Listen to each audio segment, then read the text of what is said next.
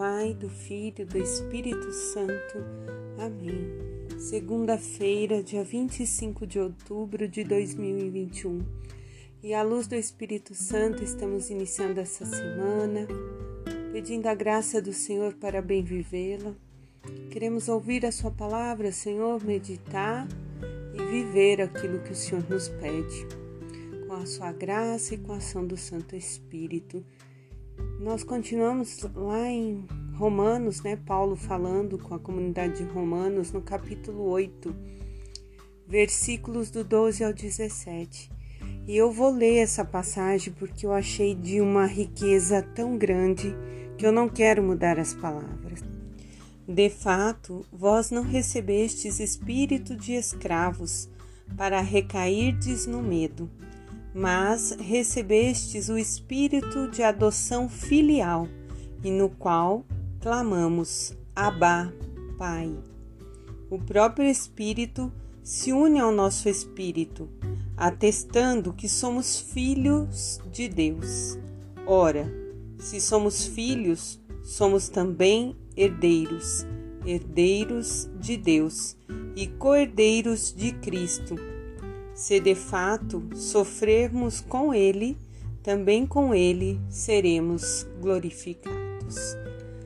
É, incrível essas palavras, né? Quando Paulo transmite esse ensinamento, porque durante a semana passada a gente viu é, ele usando o exemplo do escravo, escravo do pecado, escravo das coisas do mundo e nos convidando a ser escravos de Deus e, como eu disse, escravos de Deus no sentido da obediência. E, portanto, aqui nessa passagem ele já muda e diz assim: que não recebemos o espírito de escravos para ter medo, né? Porque a escravidão nos remete ao medo.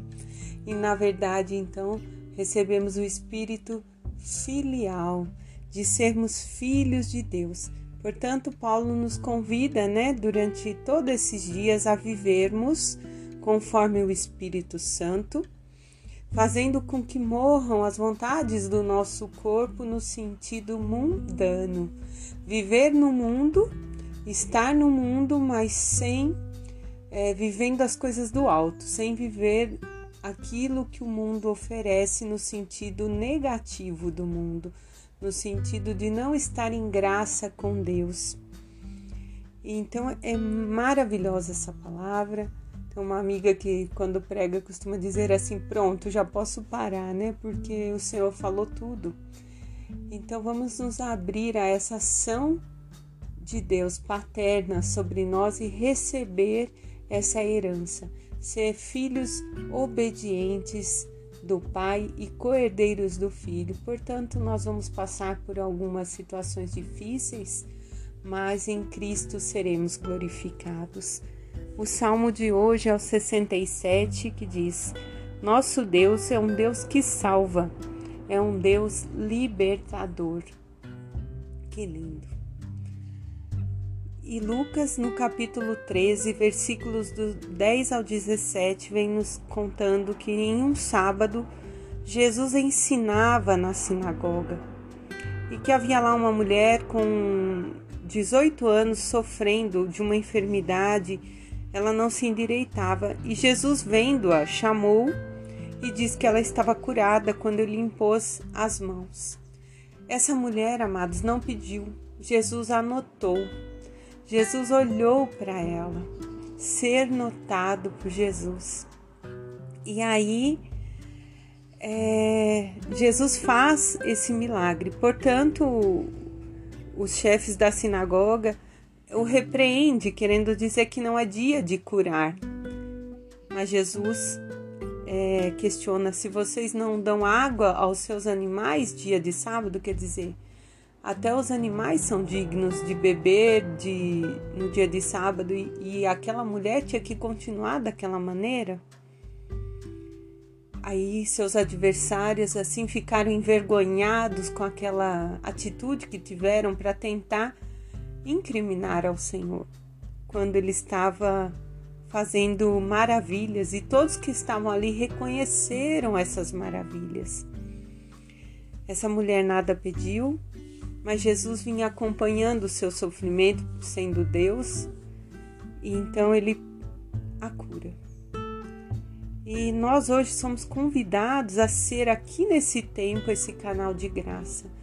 Tem pessoas que vivem enfermidades, né, do dia que nasceram até o momento do falecimento.